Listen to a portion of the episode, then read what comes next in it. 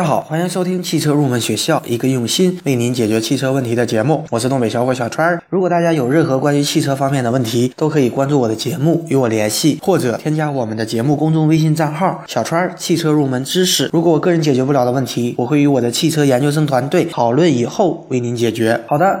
最近呢，有很多听友向我咨询二手车的一些相关问题。那么今天这期节目呢，我们就来谈一谈二手车的挑选。数据表明，二零一四年全国共交易二手车六百零五点三万辆，交易额达到三千六百七十五点七亿元。可以看出，虽然我国的二手车市场发展仍然处于初级阶段，但随着中国汽车市场的进一步发展，新车保有量不断增加，以及消费者换车的需求的不断增加，未来的二手车交易量与我们我们新车的销售量，它的差距将进一步缩小。可以说，二手车市场发展有着广阔的前景。但是目前国内的二手车市场并不规范，所以呢，今天就教给大家几个挑选二手车的实用的小技巧。首先，第一点呢，我们来说一下车漆的挑选技巧。车型的整个漆面就像我们穿着的衣服，色差如果过于明显，基本上我们都可以看出来。这里呢，介绍两个小的技巧。第一个技巧呢，我们是要将汽车整个车漆的前后左右都看一遍，主要是看车漆它是否有色差，以及色差是否非常的明显。如果整体的车漆它没有明显的色差，我们可以蹲下来在阳光下仔细观察车门和翼子板的局部的位置是否有色差。如果有色差，代表这个部位曾经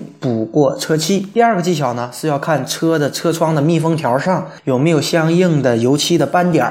因为重新做漆的时候，一般是要用雾状的喷枪喷过去，所以呢，在黑色的车窗的密封条上会留下相应的油漆斑点，一般是不会被人注意到的。但是如果密封条上有油漆的痕迹，证明这辆车它补过车漆。最后呢，我们要看有没有相应的麻点。所谓的麻点呢，就是细碎的凹凸不平的区域，以及有没有不均匀的细沙等杂物。主要是因为一般的车辆重新喷漆都是。在普通的修理厂进行的，它的工艺水平肯定不及生产厂家工厂里边的无菌漆房，所以它很难保证操作的环境干净无尘。所以在喷漆的时候，空气中会有细沙等微小的颗粒儿，就会被喷到漆面上，产生麻点儿。或杂物很影响我们漆面的质量，只要我们稍加留心，我们就可以观察得到。好的，第二点呢，我们来说一下底盘的挑选技巧。在挑选一辆二手车的时候，由于底盘很难观测到，所以很多消费者往往忽略不检查，致使在购买了以后，往往会发现这辆车在操控上有这样或那样的问题，造成不必要的一种麻烦。这里呢，教给大家几个我们不需要把车架起来就可以检查底盘的小技巧。首先呢。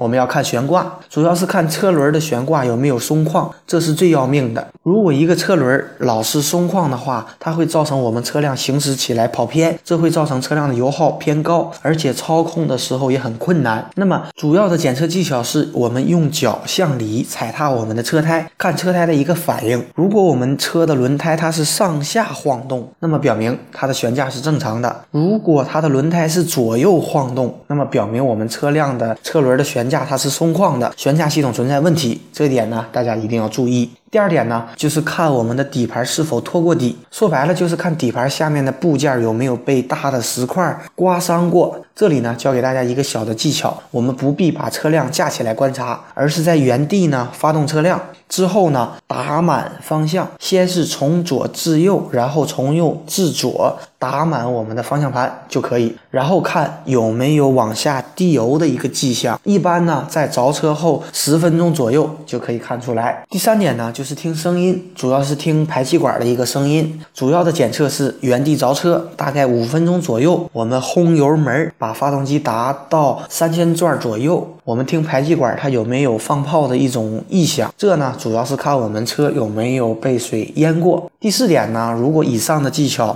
都做完了之后没有什么异常，我们还是不放心，我们可以趴下身子再看看底盘的颜色有没有异常。一般来讲呢，底盘要么就是全部都。都特别新，要么就全部都是特别脏。如果有一部分特别的新，而有一部分特别的脏，那么就表明此处一定有文章，表明它肯定更换过部件，或者有什么其他的别的情况。所以，我们一定也要留心。第三点呢，我们来说一下内饰的挑选。在挑选二手车时，可能内饰被翻新过，这样呢就无法判定车辆原来的一种面貌，也无法对原来的车的车况进行判定。那么这里呢，我来教给大家几个小技巧来判定它的内饰是否翻新过。首先，第一点呢，看细节。一辆车的公里数太多，它肯定会被人为的调少公里数，以便卖个好价钱。公里数是可以调的，但是离合器的踏板以及刹车踏板它就不会动了。所以呢，离合器的踏板和刹车踏板它的一种磨损的程度，就可以判定这辆车的一个使用情况。它的磨损越多，表明这个车。跑的里程数也就越多。第二点呢，就是座椅的翻新。如果汽车原来的座椅出现了颜色褪色、褶皱等现象，那么二手车商他会更换新的座椅。如果是翻新的座椅，我们按下座椅五秒钟，然后松手，座椅会很快的恢复。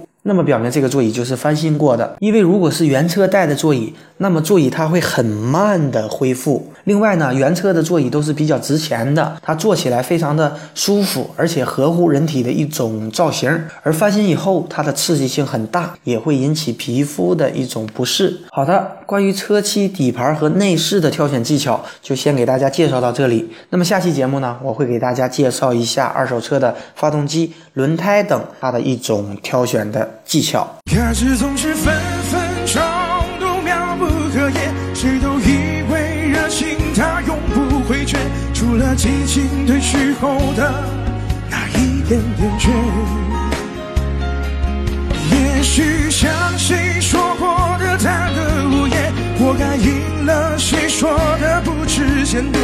总之那几年，可惜赢了理性那一面。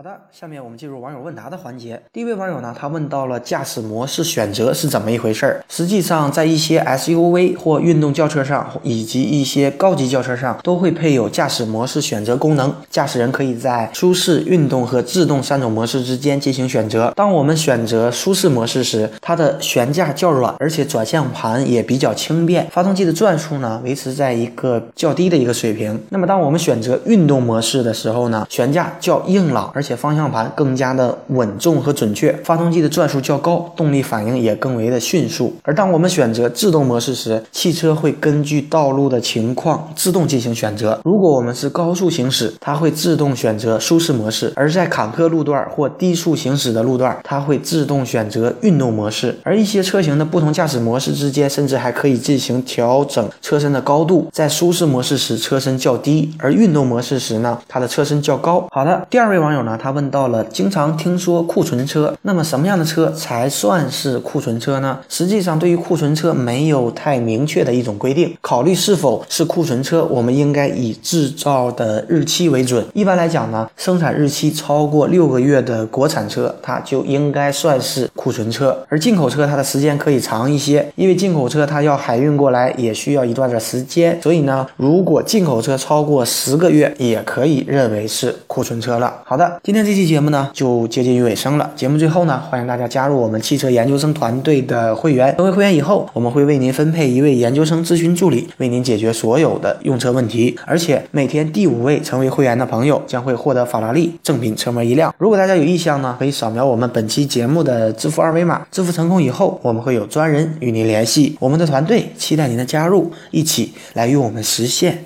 汽车梦。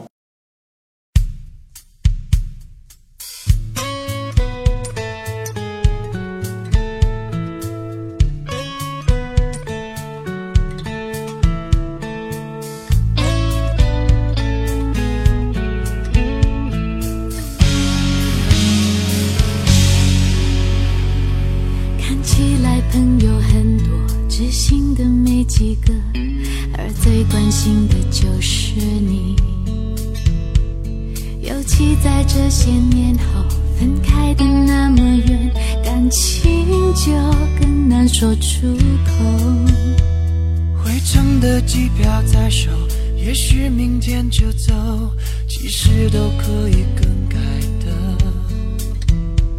只要你开口留我，只要一个理由，就能让我停留。别太晚，别太乱，别太烦，告诉我有没有人让你取暖？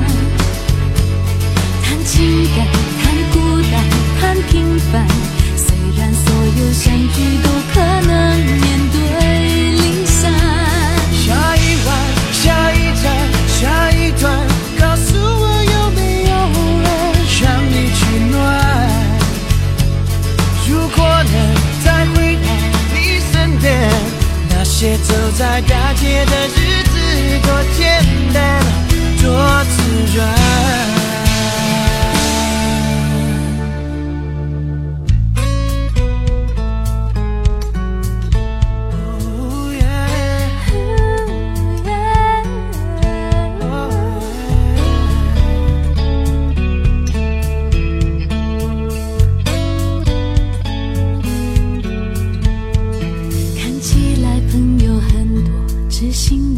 几个，而最关心的还是你。哦，回程的机票在手，也许明天就走，除非是你留我。别太晚，别太乱，别太烦，告诉我有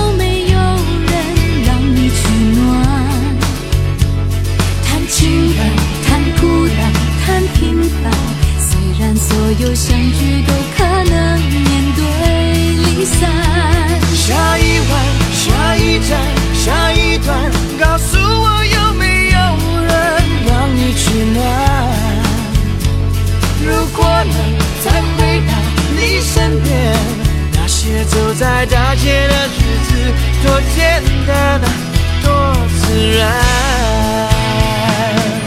一直到天黑了人散了谁也都不要离开。